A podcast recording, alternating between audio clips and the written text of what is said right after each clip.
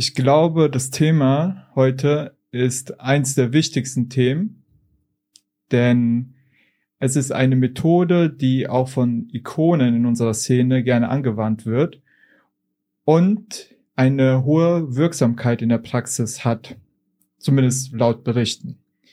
Und zwar Teilearbeit.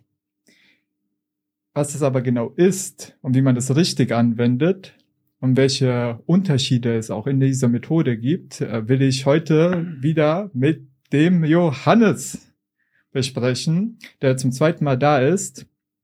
Salve, Johannes. Salve, Kevin. Schön, dass ich wieder hier sein darf. Ich ja. freue mich.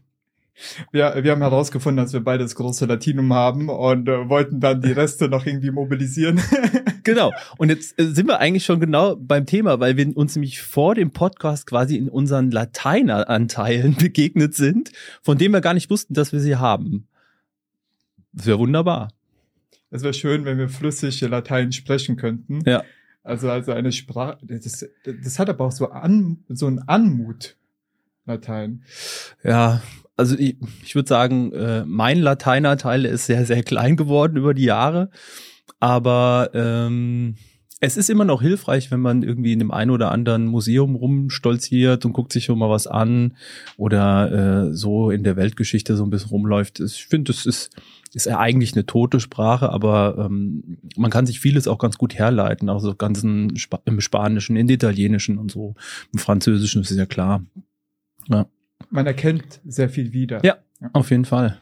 Was ich auch gerne wieder erkennen wollen würde, das ist ein massiv guter Übergang, und zwar von dir, gerne hören wollen würde, ist, also Teilearbeit. Da steckt ja im Namen ja schon drin, es gibt Teile, du hast es kurz angeteasert, mhm. unsere Teile haben sich begegnet, sind sich begegnet. Was genau ist das überhaupt? Mhm. Ja, was genau ist das? Also, mh, mm, ich finde, eher Methode trifft es nicht so ganz. Ich würde sagen, es ist ein Konzept äh, und ein Konzept wozu? Und in meiner Sprache, ich würde das so übersetzen, um das innere Erleben zu differenzieren. Ich, ich glaube, allein in dem Satz, da steckt schon sehr viel drin. Ja, also A merkt man, okay, es geht um uns, also wir gucken nach innen, ja. Und differenzieren heißt, ähm, ja, wir wollen Unterschiede bilden oder bewusst machen, hätte ich jetzt mal gesagt, ja. Und ähm, du hast schon angekündigt, es ist ein Konzept, was ähm, sehr populär ist. Es hat ähm, einige ja, Protagonisten, die das auch ähm, publiziert haben. Da kommen wir aber auch noch an der eigenen Stelle zu. Und ich finde vor allen Dingen, es ist etwas, was uns, ähm, was uns Menschen auch mehr oder weniger auch auszeichnet. Also die Auseinandersetzung mit unterschiedlichen Facetten von uns, ähm, ob die jetzt Teile heißen oder innere Teammitglieder oder so, kommen wir ja gleich noch drauf. Äh, ich finde, das ist das sehr Natives und ähm, ich glaube auch was sehr Altes. Also das ist nichts, was wir irgendwie seit gestern erst machen, sondern ich glaube, das schon, könnte mir vorstellen, dass das schon so alt ist wie die Menschheit, ja. Man merkt es ja auch in der Sprache. Wenn wir, du hast ja ein schönes Beispiel auch mal an der Stelle genannt, äh, vielleicht kannst du es dann gleich auch nochmal erzählen. Ähm, irgendwie unbewusst verwenden wir ja diese Teilearbeit in unserem Alltäglichen, mhm. ähm, wie du gesagt hast. Und ähm, egal wie man es bezeichnet, ob es Seiten sind, Teile, äh, ein sogenanntes inneres Team etc., es ist etwas, was wir bemerken. Mhm. Wie bemerken wir das? Wie verwenden wir das vielleicht auch unbewusst im Alltag? Naja, ich glaube, in der Beratungsarbeit jetzt in meiner praktischen Arbeit als Coach, ähm, für viele ist es noch nicht immer so, dass ihnen das sofort klar ist. Ja, deswegen sprechen wir heute über Teile Arbeit oder Arbeit mit unterschiedlichen Seiten, ähm, weil es tatsächlich auch meiner Meinung nach Arbeit ist, ja, die erstmal zu erkennen.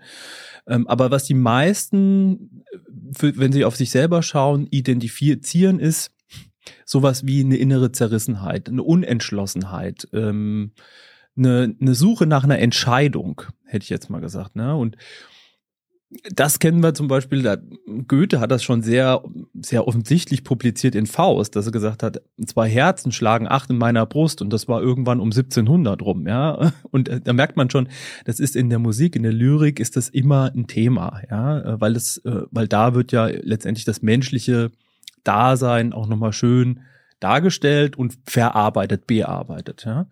Und mir geht es so, also in meiner Praxis so, ähm, nicht alle Klienten kennen das, ja, und, und haben einen Zugang zu diesen inneren Seiten oder inneren Teilen, sondern ähm, das darf man erstmal mit denen erläutern. Äh, und, und genau da fängt eigentlich die Arbeit dann, finde ich, schon an. Und das finde ich eigentlich schon, ist der Prozess, der schon zu einer, ja, ich will nicht sagen unbedingt Verbesserung, aber zu einer Klarheit beiträgt. Ne? Also so, sich zu erlauben, ah, ich habe in mir unterschiedliche Seiten, Teile, Teammitglieder, wie wir sie auch immer nennen. Und die sind alle gleich bedeutsam und wichtig. Und für die jeweilige Situation oder in dem jeweiligen Kontext, wo ich gerade bin, mh, hm, hat sich vielleicht jemand anderes gerade nach vorne gedrängelt oder ist eine gerade da ähm, die entweder passend oder nicht so passend ist. Und das ist ja genau das, was die dann in der äh, in der ratsuchenden Variante eben auch mit einem Coach oder einer Beraterin eben auch versuchen wollen zu lösen oder zu klären. Ja, wie kann ich damit umgehen? Ja. Du hast so schön mit Goethes Worten umschrieben, poetisch, sehr schön. Ich äh, möchte da eine sehr direkte Sprache äh, gerne wählen und ich glaube, das kennt ja jeder von uns wenn man so im Alltag unterwegs ist und irgendwas passiert und man so, ah, ich mag aber nicht mehr, dann hört man ja gerne mal eine Stimme, die sowas sagt wie, jetzt stell dich mal nicht so an, du Lolli, mhm. oder sowas in der Art. Mhm. Also ich mhm. äh, kenne da auch noch ganz andere Begriffe, die an der Stelle genannt werden. Und dann merkt man ja, da entsteht ja ein Dialog. Ja.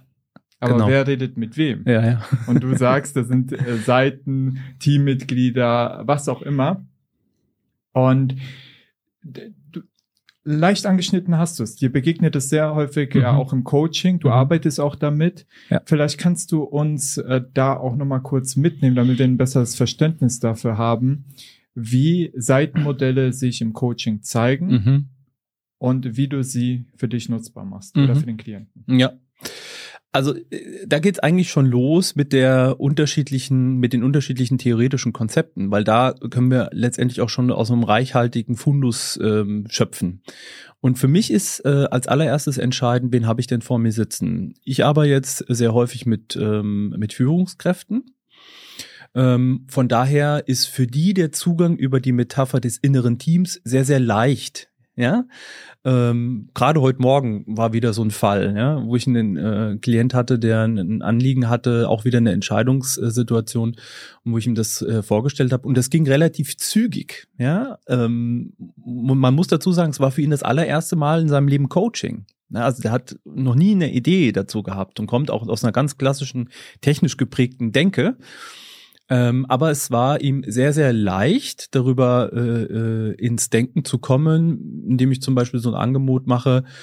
Äh, man weiß ja so ein bisschen was über seinen Klienten und sagt so, okay, jetzt habe ich dich heute, schon erlebe ich dich ähm, als äh, beispielsweise Mitglied deiner Organisation, zu der du hierher kommst, beispielsweise eine Führungskraftrolle. Und gleichzeitig weiß ich aber auch, er oder sie ist vielleicht auch Vater oder Eltern. Das ist ja auch eine Seite. Oder man lebt in der Partnerschaft, haben wir schon die dritte man hat vielleicht auch äh, Freunde, ist irgendwie in verschiedenen sozialen Bezügen.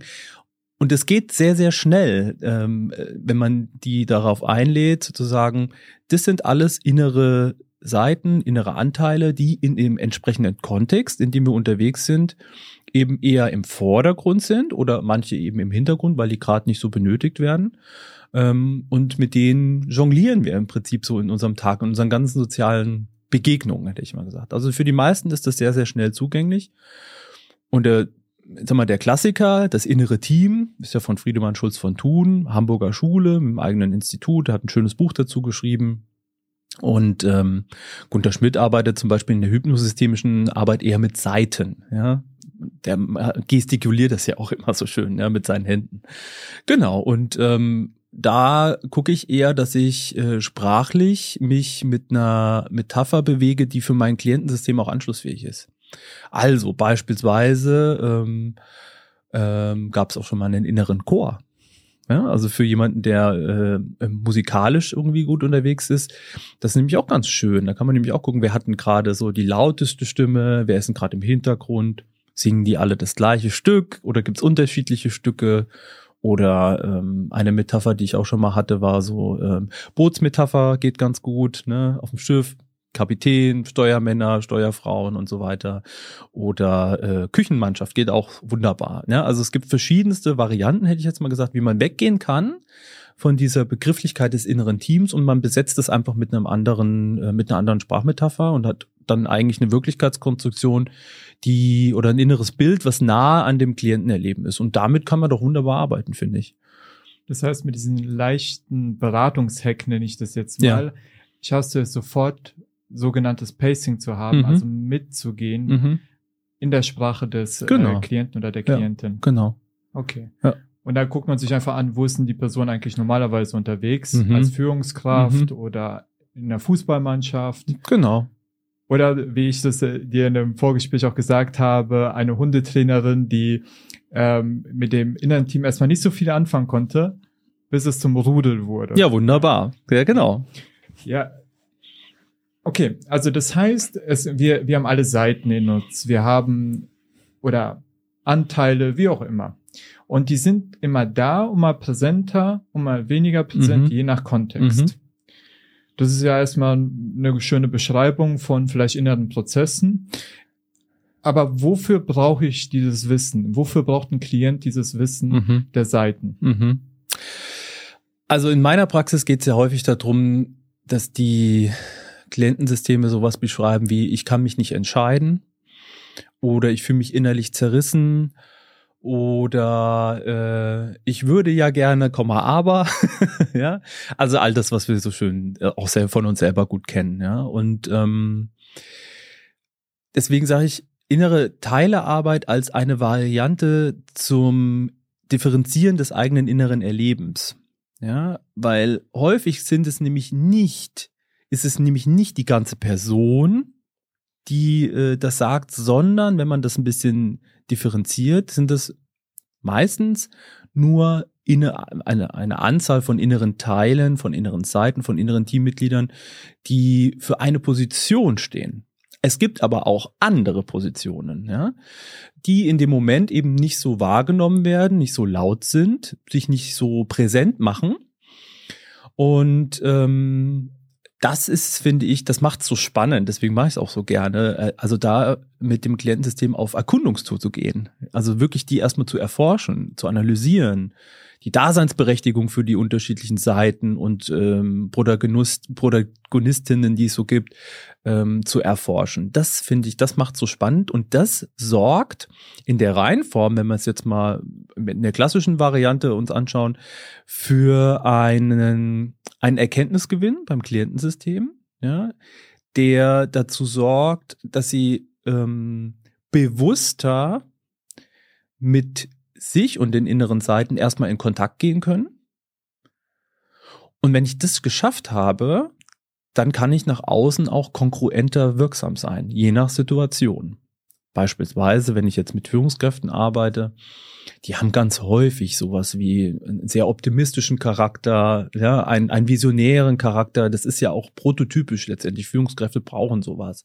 Und gleichzeitig aber auch irgendwie kritische Stimmen, ähm, negierende Stimmen und dann irgendwie was Ausgleichendes, ja. Und genau, und äh, da so ein bisschen eine eigene innere Jonglage hinzubekommen, und auch zu sagen, äh, ja, das gibt's alles, die dürfen auch da sein, aber situationsgerecht auch die, ich sag mal, ansprechen zu können. Für mich selber nach innen, um dann quasi nach außen auftreten zu können.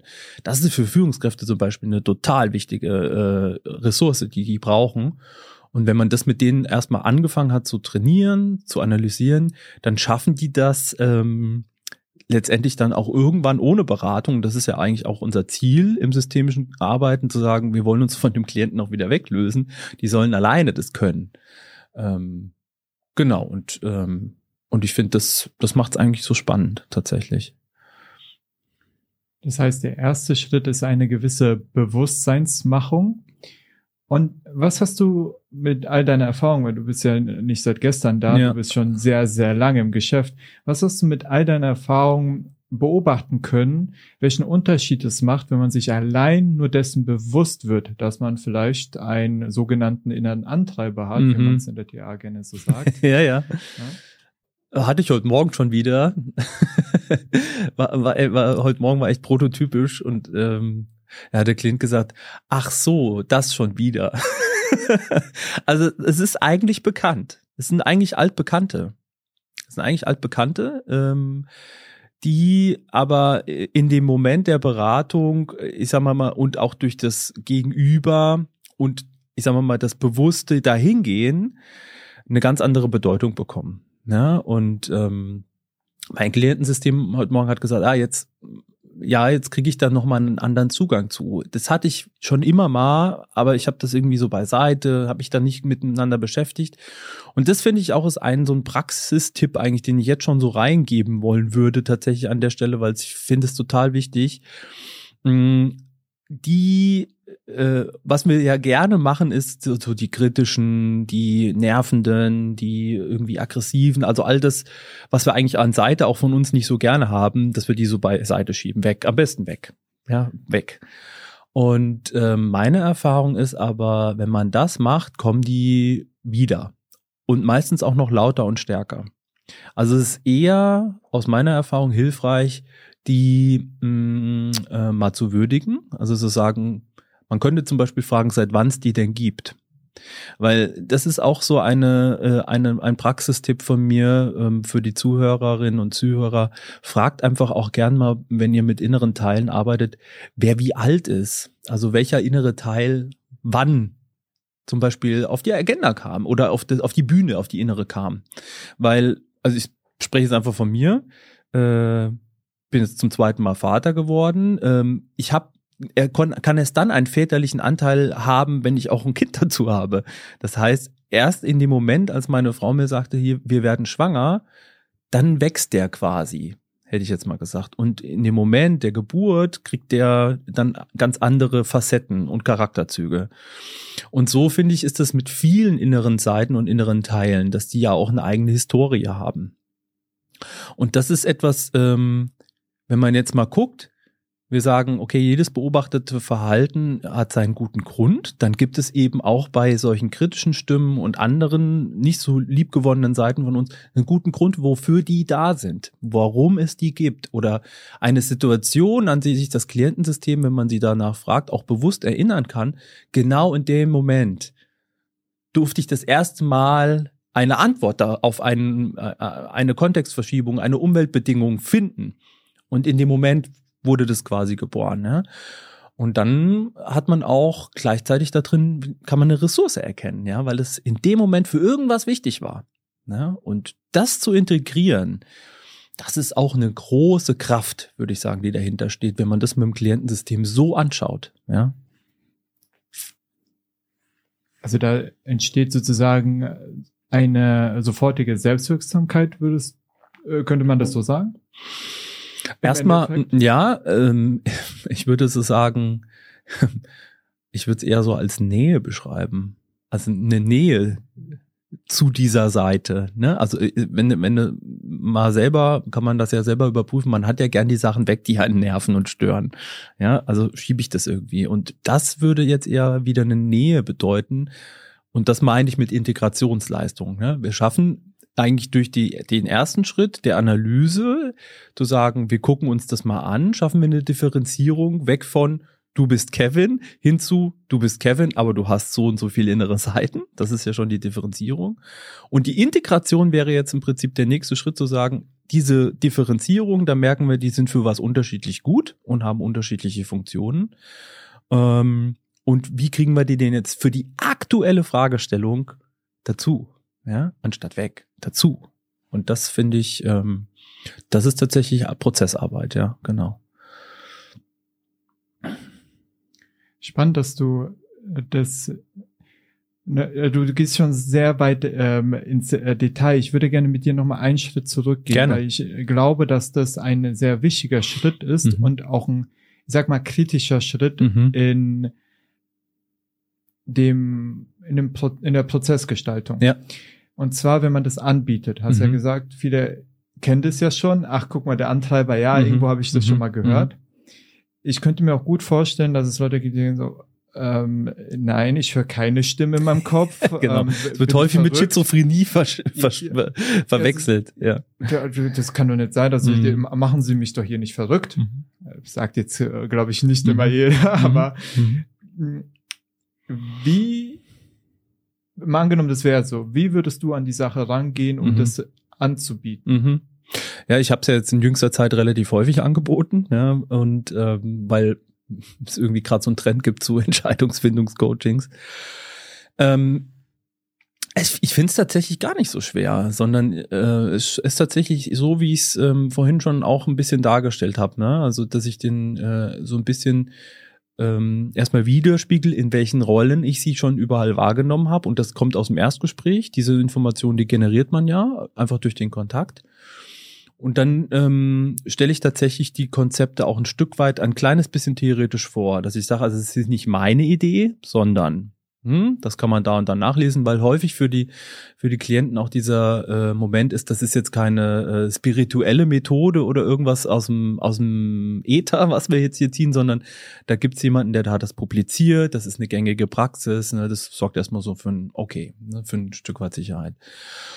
Und ähm, jetzt gibt's bei mir mh, meistens ist es in der letzten Zeit so gewesen, dass ich nach dem, äh, also wenn ich zu dem Punkt komme, dass ich äh, mit einer Arbeitshypothese die Idee habe, möglicherweise ist die Erkundung der inneren Teile für den nächsten Prozessschritt sehr, sehr hilfreich, dass ich ähm, denen das als Hausaufgabe erstmal mitgebe und die das mal alleine machen lasse. Ähm, das hat bis jetzt sehr, sehr gut funktioniert. Ähm, und dann muss man aber so ein Stück weit steuern. Und zwar machen die meisten am Anfang, habe ich auch selber den, den Fehler habe ich auch am Anfang auch gemacht, zu sagen, bringen Sie mal alle inneren Stimmen oder äh, Teile oder Teammitglieder, die Ihnen zu der aktuellen Frage äh, einfallen, bringen Sie die einfach mal mit. Und wenn er dann das erste Mal in, in einer Coachingsitzung sitzt und dann kommt jemand und sagt so, wow, das war aber eine ganz schön äh, herausfordernder äh, äh, Auftrag. Ich habe hier so 20 Charaktere. Äh, dann merkst du relativ schnell, dass dein Zeitmanagement in den anderthalb Stunden in, sich in Luft auflöst. Ja? Also von daher wäre die Empfehlung, die relevantesten drei bis fünf. Ähm, weil das schon alleine eine hohe Komplexität ist, finde ich. Ja? Und ähm, ich finde immer, man sollte sich vorstellen, ihr arbeitet tatsächlich in echt mit diesen Menschen und die sitzen dann vor euch. Ne? Also fünf, sagen wir, in der Manege zu halten, das ist schon sehr anstrengend. Mit drei, okay, ist auch schon anstrengend, weil jeder will ja irgendwie gleich die Aufmerksamkeit von einem haben. Aber das, äh, das hat sich bei mir tatsächlich durchgesetzt, ne? dass ich das als Beobachterauftrag den Klienten mit an die Hand gebe und selbst wenn es dann im Echt ist, also angenommen, wir wären jetzt in einer Coaching-Situation ich würde das mit dir machen, dann äh, würde ich dem vor allen Dingen Zeit einräumen. Aus folgendem guten Grund. Wer das zum allerersten Mal macht, ähm, da gibt's ein paar prototypische, die zeigen sich dann relativ schnell und dann kann man die auch ganz gut visualisieren oder benennen lassen und so weiter und so fort. Aber was auch passiert ist, mh, dass über das Externalisieren, über das Benennen dieser inneren Teile, die manchmal noch mal neue Facetten bekommen oder es sowas passiert wie, ah, Moment, nee, das sind eigentlich zwei. ja, also da passiert allein durch diesen Forschungsauftrag ganz, ganz viel. Und ähm, ich genehmige das mittlerweile meinen Klienten, dass ich diesen Prozess, also dieses Aussortieren, was sind die relevanten, dass ich das quasi den Klienten selber machen lasse, um dann eine Situation im nächsten, in der nächsten Sitzung zu haben, dass jemand dann kommt und sagt, alles klar, das sind die drei oder das sind die relevanten fünf und mit denen dürfen, können wir jetzt weiterarbeiten. Und dann habe ich im Prinzip ähm, bisschen Zeit gewonnen und habe den Klienten gleichzeitig so eingestellt, dass er oder eingestellt oder eine Möglichkeit geboten, dass er auch mit sich selber im Kontakt ist, ja, und selber arbeitet. Und so mache ich das eigentlich in der Praxis gerade. Zusammengefasst wäre das ja jetzt, du hast ein Gespräch mit einem Klienten oder einer Klientin und ähm, es geht vielleicht um ein Entscheidungsanliegen. Mhm. Dann bietest du auch gerne mal von dir selber an, ne? man muss es ja nicht machen, aber Mhm. du kannst es ja gerne auch anbieten, das Seitenmodell Mhm. als in das Team, Ja. was auch immer kontextabhängig zu der Mhm. Person passt. Ja. Und was das sofort bewirkt, ist eine Externalisierung. Mhm. Weil davor äh, war man vielleicht schon in der Person. Mhm. Vielleicht hat man gerade ja mit dem sogenannten Antreiber ja gesprochen. Also ja, ich muss doch das machen, ich muss doch so und Ja, das. ja. Oder? Und plötzlich ist man nicht der Antreiber, man beobachtet den Mhm. Antreiber. Und das so- sorgt ja auch für einen, einen gewissen Unterschied, diese Dissoziation. Ja. Und wenn du die Leute dazu einlädst, sagst du, ist es besonders wichtig, zu gucken, dass man das limitiert auf die, die momentan am wichtigsten sind, Ja. so drei bis fünf, Ja, ja. weil das sehr schnell Komplexität erhöhen Ja, wenn die könnte. Frage zu offen ist, dann ähm, ja, umso länger ich zu mir reingucke, umso mehr innere Teile oder Seiten finde ich auch, ist doch logisch. ja, klar. Äh, aber die Frage ist ja dann, sind die für die aktuelle Fragestellung hilfreich oder relevant? Und das möchte ich eben damit ein bisschen verjüngen. Ja? Ähm, und damit ähm, hat man sich einfach so eine, ähm, eine höhere Arbeitsfähigkeit produziert, hätte ich mal gesagt, im nächsten Schritt. Und es ist auch, ähm, finde ich, ähm, jetzt aus meiner Erfahrung für die Klienten auch ein Stück weit von Erfolg dann gekrönt, ne, weil sie schneller zu dem eigentlichen Thema kommen, ne, was es da ist, ne. Und dann, wie gesagt, im nächsten Schritt, äh, wenn dann, äh, wenn man dann in der nächsten Sitzung ist, dann kann man eben nochmal andere Varianten dann nutzen zur Exploration. Vielleicht gucken wir ja da auch gleich nochmal drauf, so in die Best Practice. Die Frage, die ich dir gerne auch an der Stelle stellen wollen würde, ist, wenn man diese Seiten erkundet, Mhm. kann es auch mal sehr schnell sein, dass Klienten Spaß daran finden. Also ich habe das schon öfter ähm, im Coaching gehabt, dass sie plötzlich gesagt, oh ja, stimmt, da gibt's noch diese Seite Mhm, und diese, mhm. also richtige Entdeckungsstimmung. Und äh, dann gab's ja dementsprechend auch sehr viele Seiten. Klar. Gut, wir hatten die Zeit, das war alles in Ordnung. Aber ich habe rückblickend mir überlegt, ich hätte es an dem und dem Punkt nochmal konkretisieren können. Mhm. Weil was war das Ergebnis? Manche Seiten sind wieder zusammenfusioniert. Mhm. Mhm. Also da, es gibt verschiedene Seiten, aber scheinbar auch nicht unendlich viele, sondern die sind ja meistens ähm, dann kombinierbar. Ja. Und wenn es dann an die Arbeit geht mit den Seiten, sagst du, wichtige Frage, die man gerne stellen kann, seit wann ist diese Seite Ja, finde ich, also es ist, äh, bin ich äh, durch eine, äh, ich würde sagen, es war irgendwie ein bisschen beraterisch coachende Intuition tatsächlich. Also sie ist, die ist mir nicht irgendwo aus dem Lehrbuch äh, gekommen, diese Frage, sondern die hat sich in meiner Praxis einfach ergeben. Und es war äh, auch eine Führungskraft, die äh, vor der Entscheidung stand, bleibe ich in der Organisation oder gehe ich? Merkt man jetzt schon wieder, ne? Typische, äh, also ist ja egal, ob das jetzt in der Organisation ist. Es kann ja auch eine Frage sein, bleibe ich in der Beziehung oder gehe ich aus der Beziehung raus? Also es ist ähm, häufig so eine Frage. Und bei der Exploration der inneren Teile haben sich verschiedene Seiten gemeldet und das war interessant. Ähm, da war ein, äh, ein Teil, der hieß quasi der Manager. Also es war eine sehr professionelle, ne, sehr professionelle Rolle. Und äh, das Klientensystem war im Echtzeitalter so Pi mal Daumen 42, 43 um den Dreh. Und auf die Frage, äh, also ich hatte irgendwie die Hypothese, dass dies dieser Teil, also diese innere Seite, ähm, eine Repräsentanz irgendwo aus der, aus der Lebenssozialisation ist. Weil sie war sehr atypisch zu den anderen Teilen. Es hat sich dann durch äh, einfach durch die äh, durch die Sätze, also man fragt ja dann ganz, ganz gerne, was ist so ein prototypischer Satz von dem oder dem Teil? Gibt so ein Motti, nach dem die aktiv sind, ja und so weiter. Und das war irgendwie, es hat sich nicht so stimmig angefühlt, ja. Und dann habe ich mal gefragt, ähm, wie alt denn dieser Teil ist. Und das war ein echt zündender Moment, weil der äh, Klient hat in dem Moment gesagt, das ist interessant. 58? Und dann habe ich gesagt, okay, und ähm, wie erklären Sie sich das denn? Weil Sie sind ja offensichtlich nicht 58. Und dann hat er gemeint, das ist gar nicht, das ist kein Teil von mir. Das ist, äh, das ist eine, das ist eine Übertragung, also er hat es so beschrieben, das ist irgendwas, was, für, was ich von meinem Papa habe. Und so kamen wir auch an diesen Moment, seitdem ich immer frage, seit wann gibt's die denn? Also dieser 56-jährige Teil, ja, den er für sich irgendwie so beschrieben hat, war im Prinzip eine Repräsentanz einer, eines Glaubenssatzes, den er mehr oder weniger von seinem Eltern irgendwie geerbt hatte und den er so mit sich rumgetragen hat. Und über diese, über diese Erklärung von sich selber hat er dann gesagt, okay, wenn das eigentlich gar nicht meins ist, dann kann ich es auch gehen lassen. Ja? Also das war ein ziemlich, also fand ich ein wahnsinniger Prozess. Und seitdem gönne ich äh, den Klienten das regelmäßig zu fragen, seit wann gibt's diese Teile. Und dann kommt man im Prinzip auch auf Situationen, wo man dann halt schauen kann, wann waren die denn hilfreich? Und dann kannst du fragen, was haben die für eine Ressource, was haben die für eine Fähigkeit, für was waren die gut oder sind die gut, äh, für was haben die dich mal bewahrt? Ne? Also häufig so kritische Stimmen, ähm, bewahrende Stimmen, ja, denen das zu schnell geht, sind ja auch gute ähm, sagen wir mal, gute Balancebringer, wenn es ein Gegengewicht gibt von welchen, die sagen, optimistisch nach vorne stürmen, wir müssen hier den Wandel produzieren, ne? dass das eben nicht zu schnell passiert, sondern äh, in einer angemessenen Geschwindigkeit. Und das finde ich, ähm, das mache ich mittlerweile in der Praxis standardmäßig tatsächlich. Und aus dieser Situation heraus kam das. Du hast das Alter angesprochen. Mhm.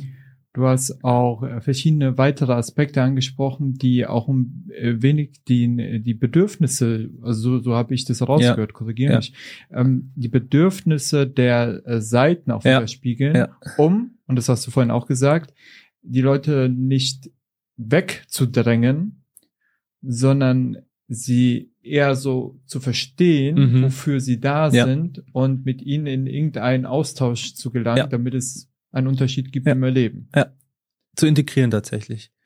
Und ähm, das äh, mache ich, also wenn, wenn klar wird im Prozess, ähm, wer mit wem hier was intern zu verhandeln hat. Das, also ich schreibe das gerne als Verhandlungssituation, ja.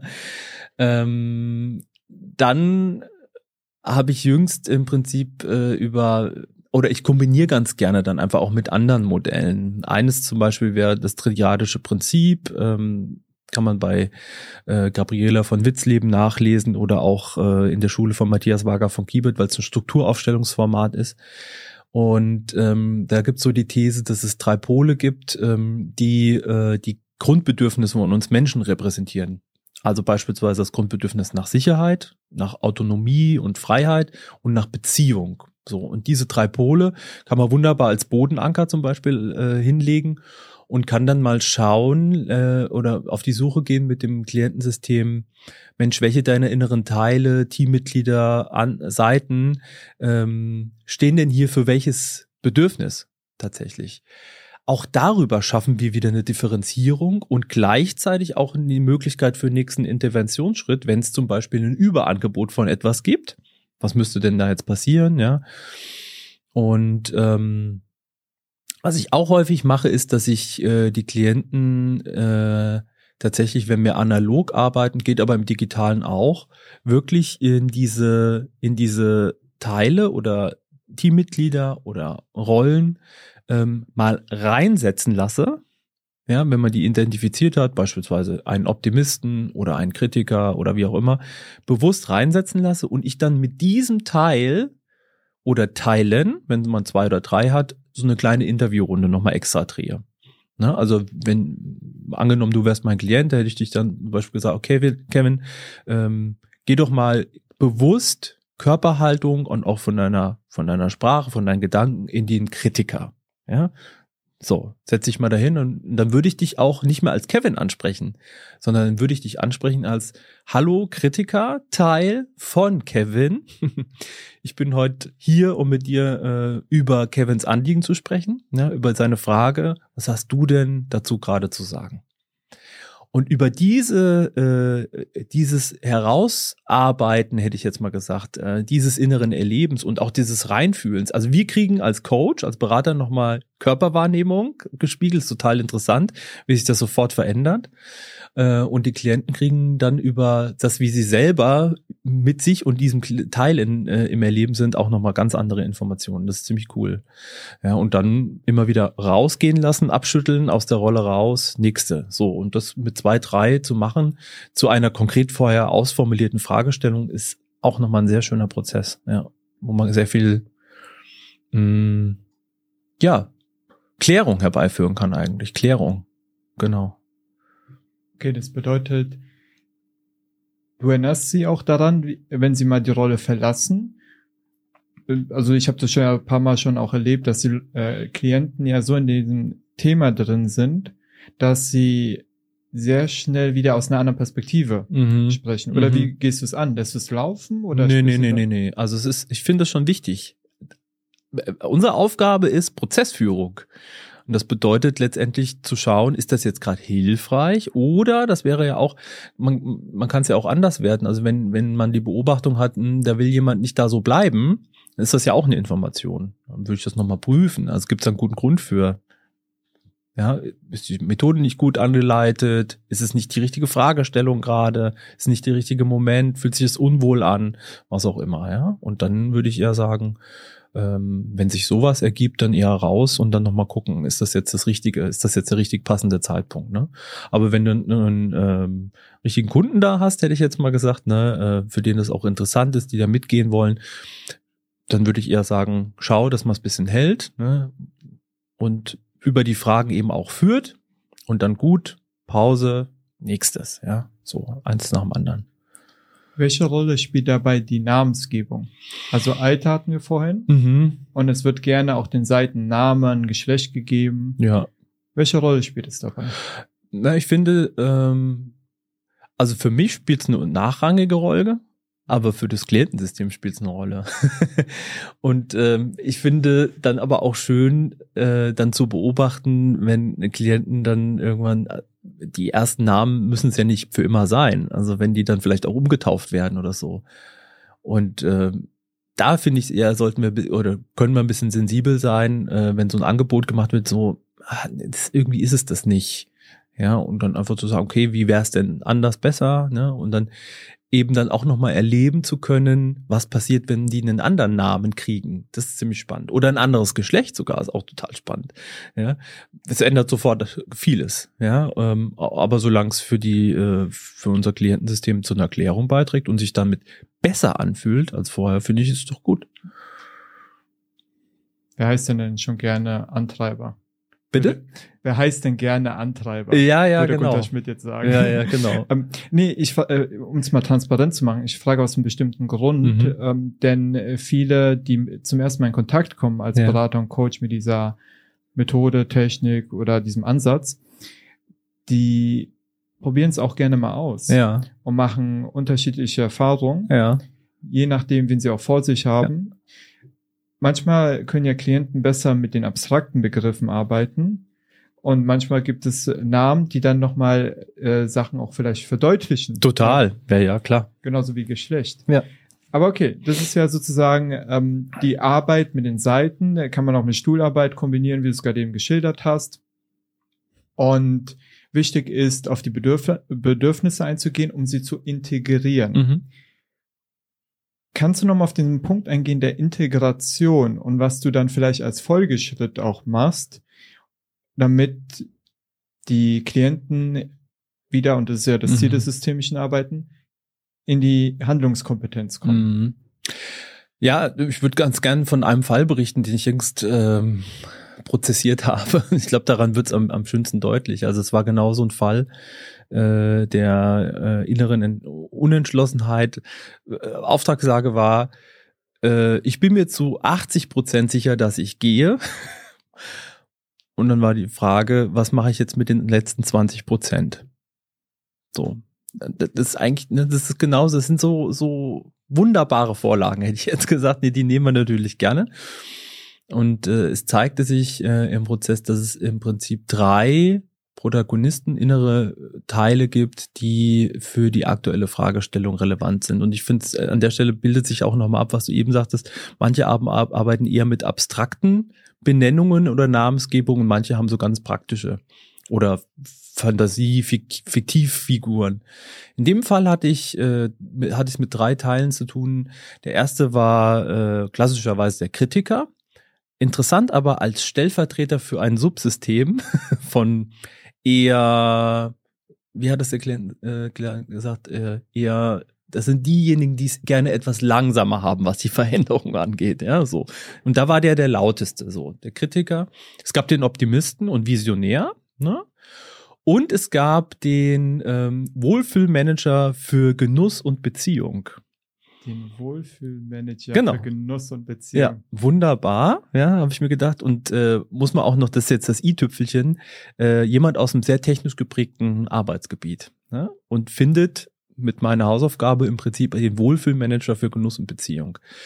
Und über die Stuhlarbeit wurde auch klar, dass der Optimist und der Wohlfühlmanager, die sind eigentlich auf einer Wellenlinie. Ja, die wollen beide, sind die gern äh, bereit, Veränderungen, äh, vor allen Dingen äh, zum äh, zu einem anderen Körper Gesundheitszustand für das Klienten wollten die beide und der kritische Anteil, der hat die ganze Zeit gesagt, nein, nein, nein, nein, nein. Hier, wo wir sind, in dieser Organisation geht uns so gut, ja, und wir haben so viel Geld und wir haben so viel Anerkennung und alles Mögliche, ja. Und über die ähm, die Exploration und die Stuhlarbeit, die wir dann auch gemacht haben, wurde an für sich klar, dass äh, der kritische Anteil so auf die Frage, lieber kritischer Anteil, mal angenommen, es gibt für Sie ein Szenario, wo Sie mit den anderen beiden mitgehen könnten. Wie würde das denn aussehen? Und dann hat er gesagt, aus meiner Erfahrung heraus bin ich schon öfters mit denen gegangen, ist total toll. Ne? Ähm, ich brauche aber noch ein bisschen mehr Zeit und Informationen, wo wollen die anderen denn hin? also es war super. Und ich finde allein, das ist schon Integrationsleistung. Also, dass die ein bisschen näher aneinander kommen. Und daraus wurde letztendlich auch die nächste Sitzung, ähm, die letztendlich sich darum drehte, wie kann ein Ordnungsübergang hergestellt werden, der die drei Bedürfnisse integriert, nämlich das Bedürfnis nach Beziehung zu sich, guten Gesundheitszustand, einer sinnvollen Tätigkeit, die gut bezahlt ist, aber nicht so, also die darf weniger gut bezahlt sein als das aktuelle, damit die anderen beiden Teile auch äh, auch nach vorne kommen können.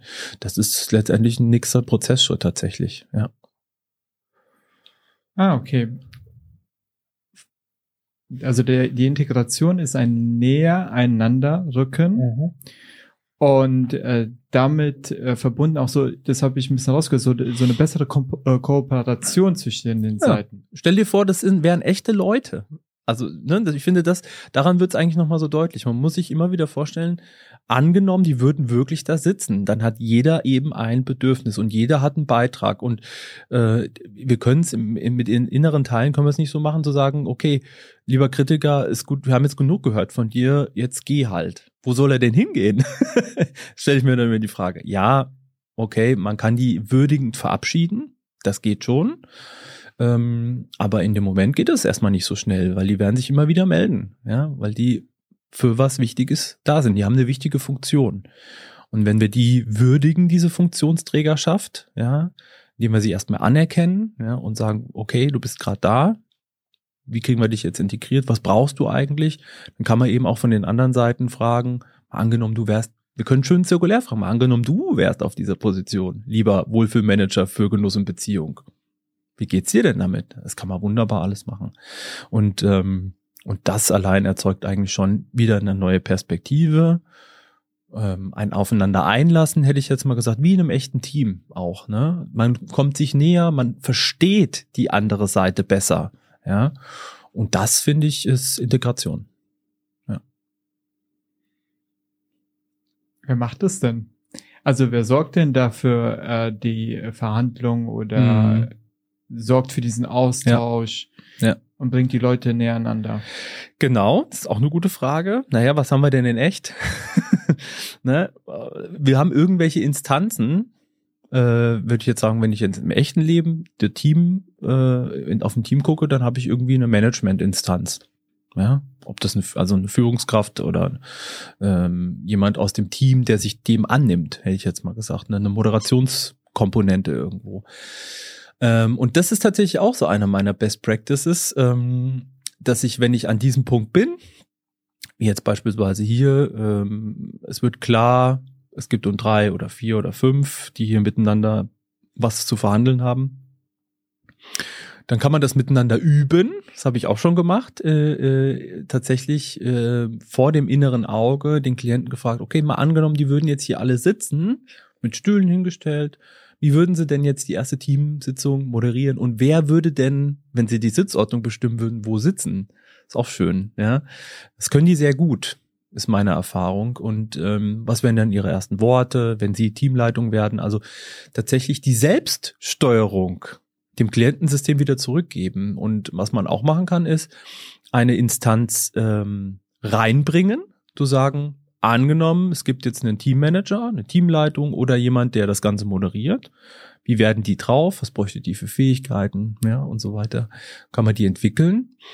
Und was ich dann ganz gerne mache, ist, dass ich ähm, auch mal einlade, in einem gewissen zeitlichen Zyklus mit sich selber mal eine Teamsitzung zu machen. Zu dieser Fragestellung zum Beispiel. Dass sie das mal ein bisschen üben. Ja? Das ist ganz einfach, ne? dass man sagt, okay, jetzt haben wir die rausgefunden. In der nächsten Woche nehmen Sie sich einmal 15 Minuten Zeit, setzen Sie sich mal hin, gehen Sie mal in sich. Ist so eine Art Bodyscan, ja, oder inneres Teamscan, inneres Seitenscan. Wer hat gerade was zu sagen? Wer hat gerade welches Bedürfnis? Ja? Ähm, und die Rückmeldung dazu ist, ähm, also erstens haben die Interesse, die meisten machen es schon am nächsten Abend, die schreiben mir dann immer, ich habe es gestern Abend schon gemacht, ist das okay? Und sag ich, ja, ist okay. Ähm, und die meisten, ähm, ja, das setzt sich einfach und es wird Routine, ja, und ähm, damit ähm, ja, kommen die auch viel, viel schneller voran, finde ich.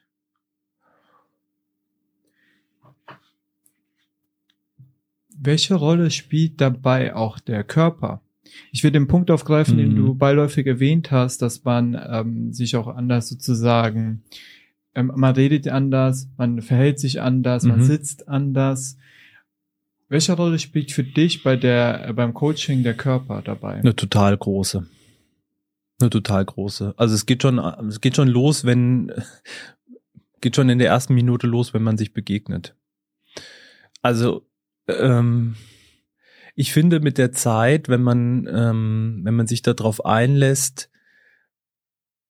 sich wirklich zu begegnen in der Beratung oder im Coaching, ja, dann können wir nicht umhin. Wir sind nun mal Körper, ja, und ähm, ich glaube, mit der Routine und mit der, mit der Übung, mit Menschen zu arbeiten, kriegt man irgendwann, also wenn man sich das selber erlaubt, kriegt man auch ein, ein Auge dafür, ähm, zu gucken, in welcher Stimmung ist wer gerade da. Wir kriegen leichteste Nuancen von der, von der Hautfarbe über, wie sehen die Augen aus, hängen die Schultern heute so runter oder ist das eher angespannt oder auch schon die Art und Weise, wie man begrüßt wird, finde ich, das ist, ähm, das ist für mich alles da in dem Moment. Das sind alles erstmal Informationen. Ja, das sind alles erstmal Informationen, die ich irgendwie nutzen kann. Ähm, und heute Mittag zum Beispiel war das auch wieder so bei mir in, in der äh, Klientenarbeit, dass ich gemerkt habe an einer Stelle, dass der Klient sehr tief geatmet hat, ne? Und dann, vielleicht kennst du das auch, ne? Das kommst du an so einen Moment, ne? Nee, aber an einen Moment, der, der sehr bedeutsam ist, ne? Und dann so ein wirklich sehr tiefes ja, und dann merkst du richtig, wie hier die, der Brustkorb auch runtergeht, ne, wie so die, durch das Aussprechen dessen, was vielleicht vorher nur in, im, im Erleben war, aber durch das Aussprechen löst sich das und das fällt so richtig, es kommt so richtig raus, finde ich, ja, und ähm, einfach auch da mal nachzufragen, so für was steht denn das gerade jetzt, dieses Ausatmen, ja, welche Emotion drückt das denn aus? Ähm, ich finde, das ist eine sehr wichtige Information, die uns der Körper an der Stelle gibt. Viele kennen das ja auch beim Atmen, mhm. dass wenn man sich aufregt, erstmal tief durchatmen. Genau. Das hat ja eben genau diesen Effekt, äh, diesen idiomotorischen Effekt, äh, dass ähm, man ein Muster durchbricht mhm. und das mit anderen Sachen assoziiert ist. Jetzt ähm, ist es auch sehr spannend, wenn man eben so für so eine Koordination sorgen möchte, moderieren möchte, aus welcher Haltung heraus, ja. vielleicht auch Körperhaltung ja. heraus, man das machen möchte. Also wie ist so eine, ähm, ich sag mal, Führungskraft mhm. beim inneren Team oder ähm, eine äh, sogenannte Steuerinstanz, mhm. Steuerposition, wie Gunter Schmidt es nennt. Ähm, wie baust du diese auf und wie sollte sie denn sein, damit sie überhaupt fähig ist, jetzt so einen Antreiber mhm. jetzt irgendwie zu, an den Tisch zu bringen für eine Verhandlung? Ich finde man, also bis jetzt habe ich es mit dem Klientensystem erstmal theoretisch erörtert. Ne, so an, angenommen, es gäbe eine Stellenbeschreibung für diese Position. Was steht denn da drin? Wie müsste der denn sein? Ja. Ähm, und tatsächlich, ich kann mich an einen Klienten erinnern, der gesagt hat, mh, ist ziemlich interessant ähm, weil er gerade merkt, dass wirklich diese Geburtsstunde passiert dann. Also die passiert in dem Moment, ja. Und dass er und dann aber auch wohlwollend gesagt hat, mh, das gibt noch einige Trainings, der der machen muss. Ja, dieser innere Management-Teil zum Beispiel, ne? sondern der wird nicht sofort perfekt sein, sondern mit jeder Teamsitzung erfährt er was Neues, ja, und seine Kompetenzen werden steigen. So. Und das finde ich eigentlich ganz schön, dass man das ähm, dass man das nicht so absolut generiert im Sinne von, das muss jetzt so sein, das, das erzeugt ja wieder Stress, sondern vielleicht eher einlädt zu sagen, ähm, mal angenommen, es gäbe sowas, ne, wie könnte das denn sein? Und dann vielleicht erstmal Experimente damit macht. Vielleicht passt das ja auch gerade in dem Moment gar nicht, sondern die gibt's eigentlich schon, die braucht es gar nicht jetzt nochmal auf dem inneren Tablett. So, weil das eigentlich schon reicht, dass man den anderen Teilen, äh, die es dann so gibt, auch schon Aufmerksamkeit schenkt. Ich finde, da sollte man eher gucken, was passt ganz gut zum Klientensystem. Ja. Muss man das wirklich so reinsetzen oder lässt man es einfach weg, weil das einfach schon da ist durch das eigene Bewusstsein. Genau. Du hast für mich was Schönes gesagt. Ich bin ein Freund der Bilder und äh, was machen wir denn nichts anderes, wenn wir über diese Seiten reden, als eine gewisse Art von Stellenbeschreibung mhm. äh, zu formulieren? Also wie ist sie denn drauf, ne? Wie alt mhm. oder auch mit den Namen ist halt so eine Sache, aber äh, wie heißt sie zum Beispiel? Also was tut sie? Welche Fähigkeiten hat sie? Genau. Bedürfnisse. Ähm, das fand ich sehr schön, dass man das mal auch mal so spielerisch machen kann. Vor allem vielleicht im wirtschaftlichen Kontext. Okay, das ist ja die Arbeit mit dem äh, Klienten. Mhm. Und jetzt natürlich für Fortgeschrittene. Ja. Also man, man wendet natürlich die, diese Sache dann auch an im Gespräch, aber plötzlich passiert was Interessantes. Man wendet es auch bei sich selber mhm. ja vielleicht an. Wie machst du das? Wie wendest du das innere Team, Teil der Arbeit an dir an? Für ja. den Coaching-Prozess vielleicht. Für den Coaching-Prozess. Mhm. Also ich finde ein, wie hast du so gesagt, fortgeschrittene Niveau könnte sein. Muss ja nicht. Es kann, ich berichte jetzt einfach mal, was, äh, was mir mittlerweile in der Arbeit leichter fällt, was auch einen anderen, ich finde, Mehrwert für meine Arbeit darstellt als noch vor zwei, drei Jahren, ist, dass ich angefangen habe, irgendwann ähm, die Methoden oder Vorgehensweisen sehr intuitiv einfach anwenden zu können. Und Intuition ist für mich im Prinzip die Kombi aus Wissen und Tun. Ich habe das geübt, ja, und dann passiert das. Und was sich dann einstellt, finde ich, ist irgendwann so ein Moment, dass man anfangen kann, sich selber beim bei der Beratung oder beim Coaching zuzuschauen. Also äh, mein, meine Metapher dazu ist, dass ich irgendwie so hinten rechts über mir so eine kleine Drohne habe Und die kann im Prinzip so ein bisschen rumfliegen und die kann sich das Setting auch mal von oben, von unten, von der Seite irgendwie anschauen. Die ist mal hinterm Klient, mal hinter mir. Und es gibt mir auch Informationen. Und ähm, was die inneren Seiten angeht, das hatte ich zum Beispiel heute Morgen auch wieder. Ähm, und dafür finde ich, ist es ja so wichtig, dass wir uns im Rahmen der Weiterbildung, aber auch danach immer wieder selbst in Supervision oder auch in Reflexionsprozesse begeben. Ähm, heute Morgen hatte ich so die Begebenheit, dass als der Klient so berichtet, was er, was alles so los ist, ähm, da hat sich eine innere Seite von mir im, im Coaching so gezeigt, die hat, die hat ganze Zeit gerufen, Johannes, schau mal, gegenüber sitzt du, nur drei, vier Jahre jünger. und er sagt, danke, schön, dass du da bist.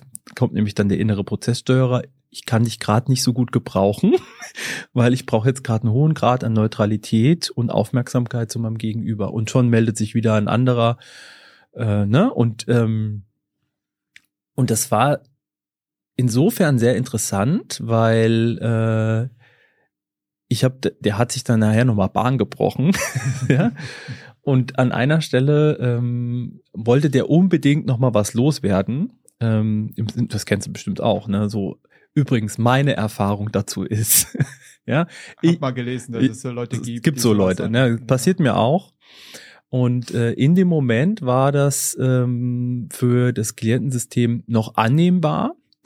Äh, aber ich habe gemerkt, eigentlich war mir so schön im Flow und so schön in der in dem Fragen und Antwortenspiel ähm, und am Prozess, ja, dass ich mir gedacht habe, Mensch, Junge, das ist eben ein Anliegen, was ich kenne, ja, was dieser Mensch äh, hatte und ähm, sich darüber im Klaren zu sein, mit welchem inneren Team wir dem inneren Team oder den inneren Teilen unseres Gegenübers be äh, begegnen. Ich finde, das ist nochmal Next Level tatsächlich, ja. Ähm, und das ist auch Arbeit mit uns selber.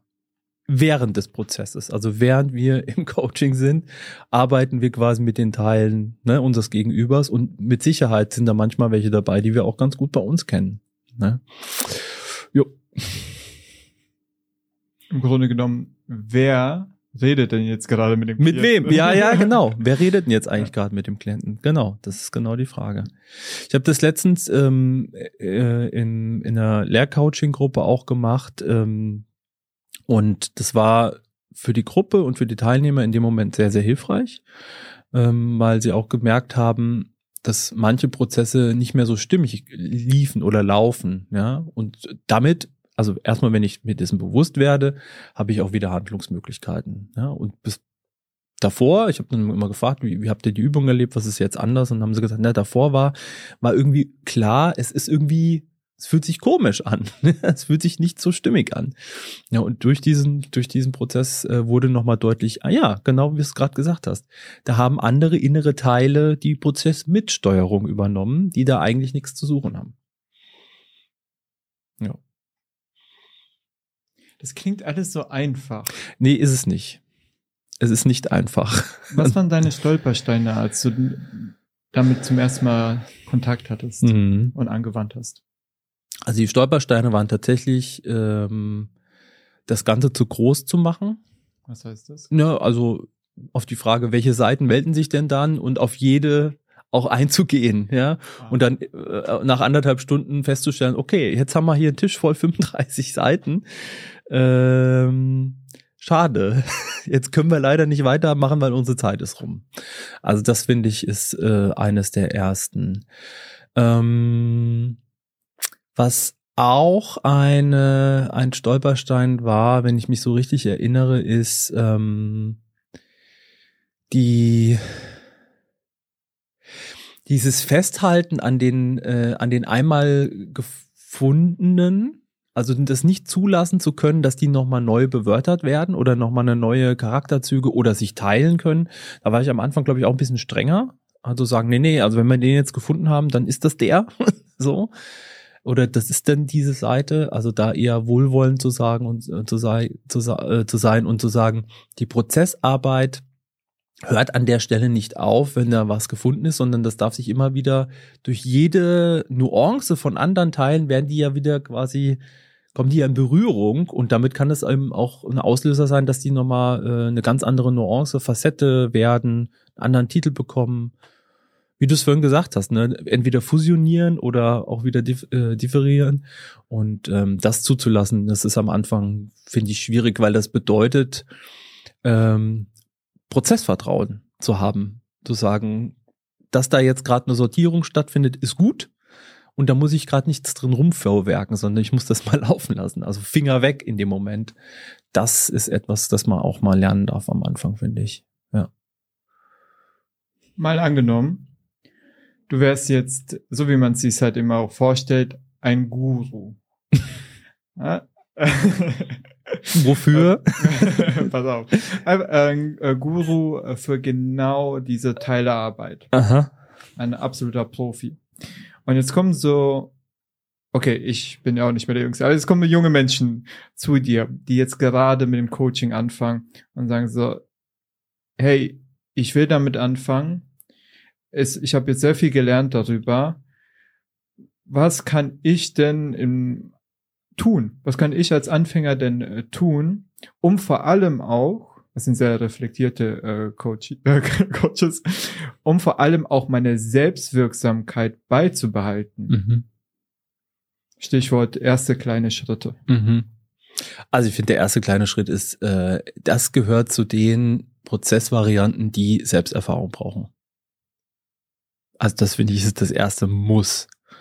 Ähm, jeder, der damit arbeitet, sollte das auf jeden Fall mindestens einmal oder mehrmals selber gemacht haben, weil ähm, das, was euch gut tut, tut möglicherweise auch eurem Klienten gut. So, ja.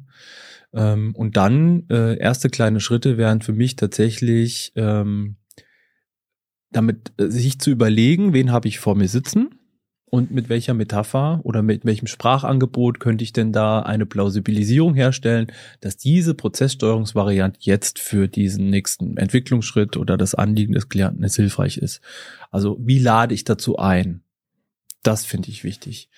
Und dann tatsächlich das alles, was wir schon mal gesagt haben, wirklich kleinteilig erstmal anzufangen. Der Gunter Schmidt macht das in seinen Live-Demos auch immer. Der arbeitet erstmal nur mit zwei oder maximal drei Seiten. Ja, das ist schon, das ist schon viel. Ja, das muss man sich erstmal wirklich auf der Zunge zergehen lassen.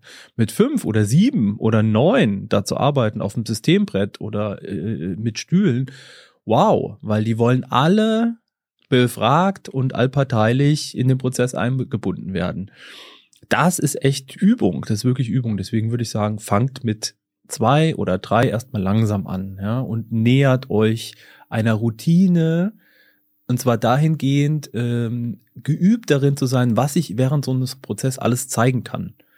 Und wie ihr das dann steuert. Ja, das wäre im Prinzip so meine, meine Best Practice Tipps, ja, für den Anfang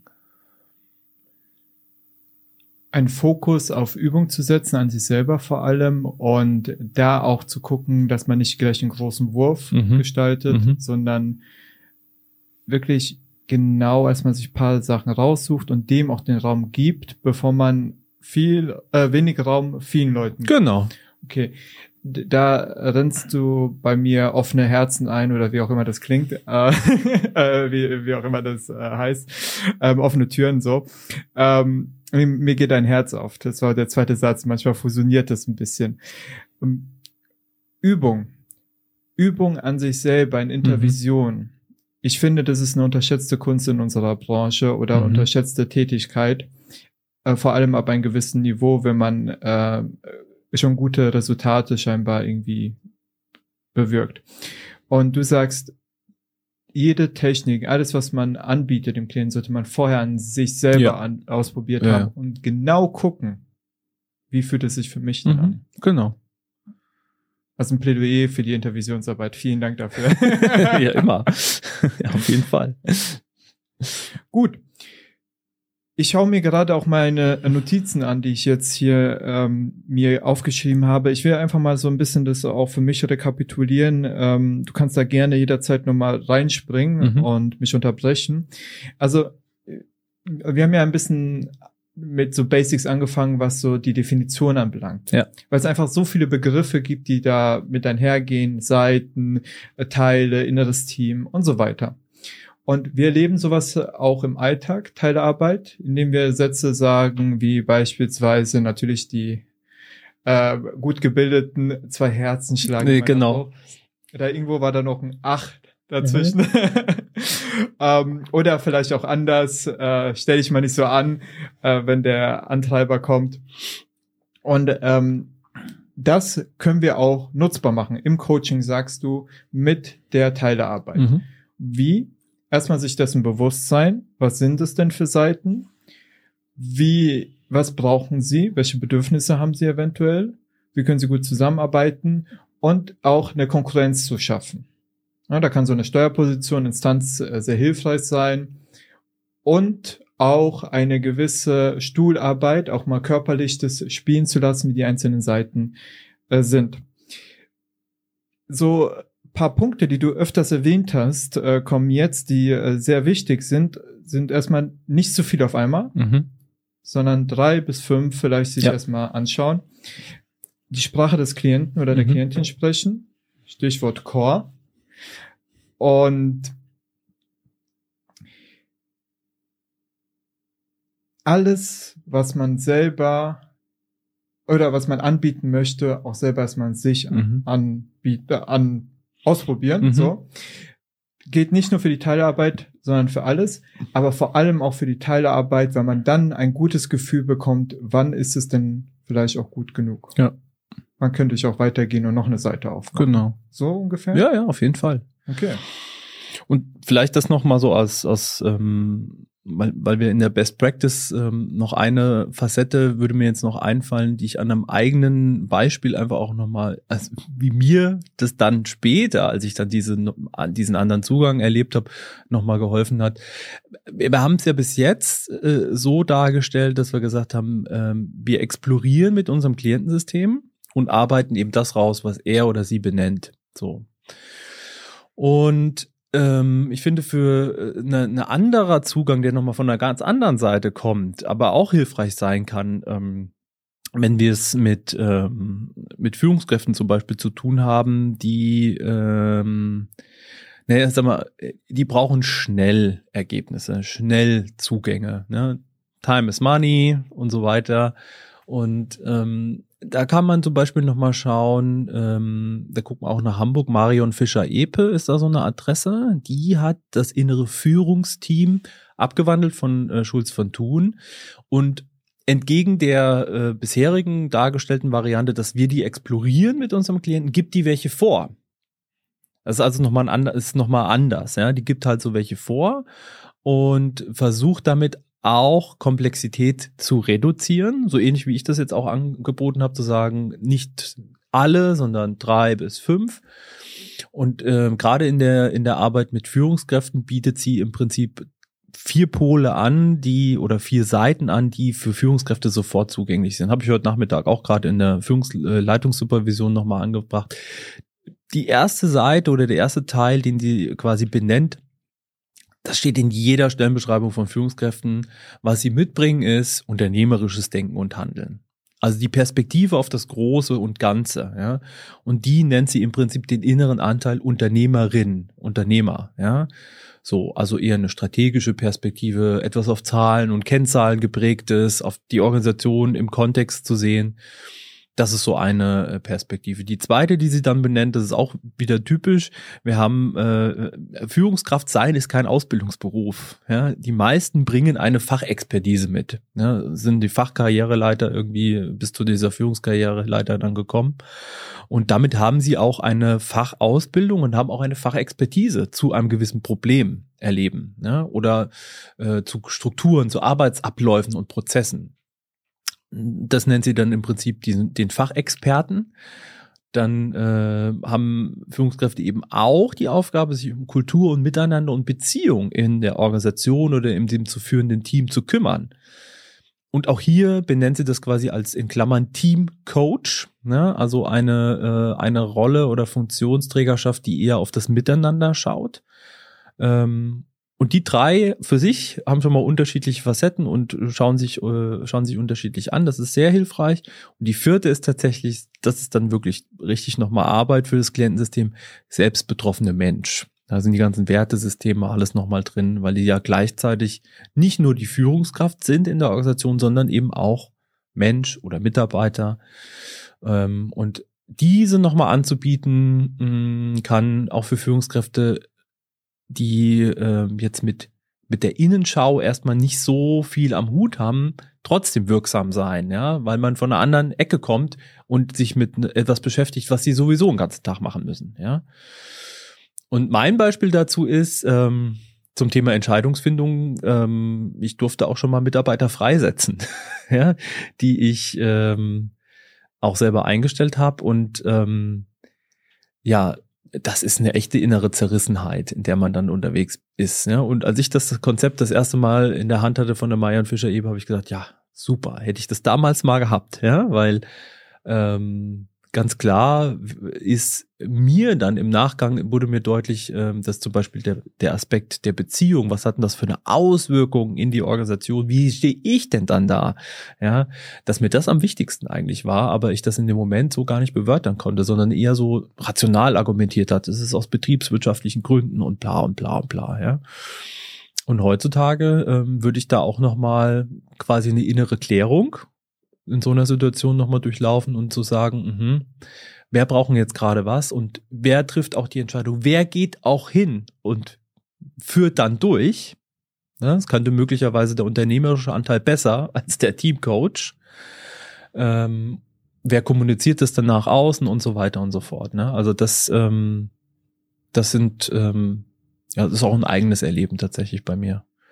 Und gleichzeitig noch mal eine Kombination äh, mit einer Variante, wie das unsere Zuhörer eben vielleicht auch noch machen können. Das ist ein schönes Kontra äh, Kontrastprogramm zu dem explorativen Ansatz am genau, Anfang. Genau. Jetzt auch noch mal eine Version, eine Art, Ja. das auch anbieten zu können, Ja. vor allem im Business-Kontext. Und ich kann mir gut vorstellen, dass es für manche, die nicht so schnell warm werden können oder für die es einfach nichts ist, da auf Explorationstour zu gehen, Mhm. Das vielleicht viel griffiger ist und mehr Orientierung gibt. Genau, genau, ja. Deswegen habe ich gedacht, das könnten wir jetzt noch gut reinbringen. Das ist auch absolut wichtig. Vor allem finde ich es auch schön, dass du ein paar Namen nennst, damit man da auch nochmal nachschauen Ja. kann, weil diese Konzepte sind ja schon ein bisschen älter. Ja. Es gibt sehr viele Menschen, wir haben auch schon ein paar Namen erwähnt, die sich damit sehr intensiv befasst Ja. haben. Und da gibt es heute auch sehr viel Literatur, was Klar. man sich ähm, anlesen kann. Ja. Hast du da so ein Buch eventuell, was du auch empfehlen könntest oder eine Anlaufstelle, einen Namen, wo du sagen würdest, boah, diese Person kann das richtig gut erklären? Mhm. Also ich habe da, ich habe tatsächlich mit dem Klassiker Schutz von Thun angefangen. Ja, und ich fand, ich finde, das ist auch für einen Anfang super gut. Ja, und ähm, dann zuzulassen, finde ich, dass es halt andere sprachliche Metaphern gibt, außer dem inneren Team, dass das auch noch anders äh, heißen kann, das bringt einen schon total weit, finde ich, ja. Und dann kann man sich, glaube ich, das einfach angucken, ähm, wie ein Gunter Schmidt das macht oder in der eigenen äh, Praxis einfach danach gucken. Also ich, ich bin kein Freund von Gurutum. Du hast es vorhin so gesagt, angenommen, ich wäre ein Guru. Ich mag das eigentlich nicht. Aber Ja, ähm, provokativ, ich finde, ja. jeder, jeder kann eigentlich ein Guru sein. Und zwar für sich selber, weil wenn, wenn man für sich selber Erfolge feiert mit dem, was man da macht und aus der Kombination von verschiedenen Methoden was ganz Einzigartiges schafft, ich finde das doch geil. Also äh, das, das fasziniert doch dann auch die Leute in der, in der Arbeit, ja. Und ich glaube, mh, Coach oder Berater, DGSF zertifiziert oder auch nicht, ist egal, können sich viele nennen, aber letztendlich trifft doch die Entscheidung, das Klientensystem entscheidet sich doch für uns. Also und da meine ich halt für uns und nicht für unseren Titel. Und, ähm, und wenn man da ähm, sowas Spezielles anbieten kann, weil das einfach zu einem nativ passt, ich finde, das macht's doch aus. Sehr schön. Johannes, Wahnsinn. Ich glaube, wir sind ungefähr bei einer Stunde oder ein bisschen drüber. Ein Konzept, was so tiefgründig ist, wo man sicherlich noch sehr viel mehr erzählen könnte, hast du in einer Stunde knackig mal umrissen. Und ich glaube, das kann auch sehr viel Orientierung geben. Ich hätte mir das auf jeden Fall auch am Anfang gewünscht, Mhm. so eine Orientierung zu haben, weil das einfach in der Praxis sehr hilfreich gewesen wäre. Johannes, Dankeschön. Danke dir, Kevin.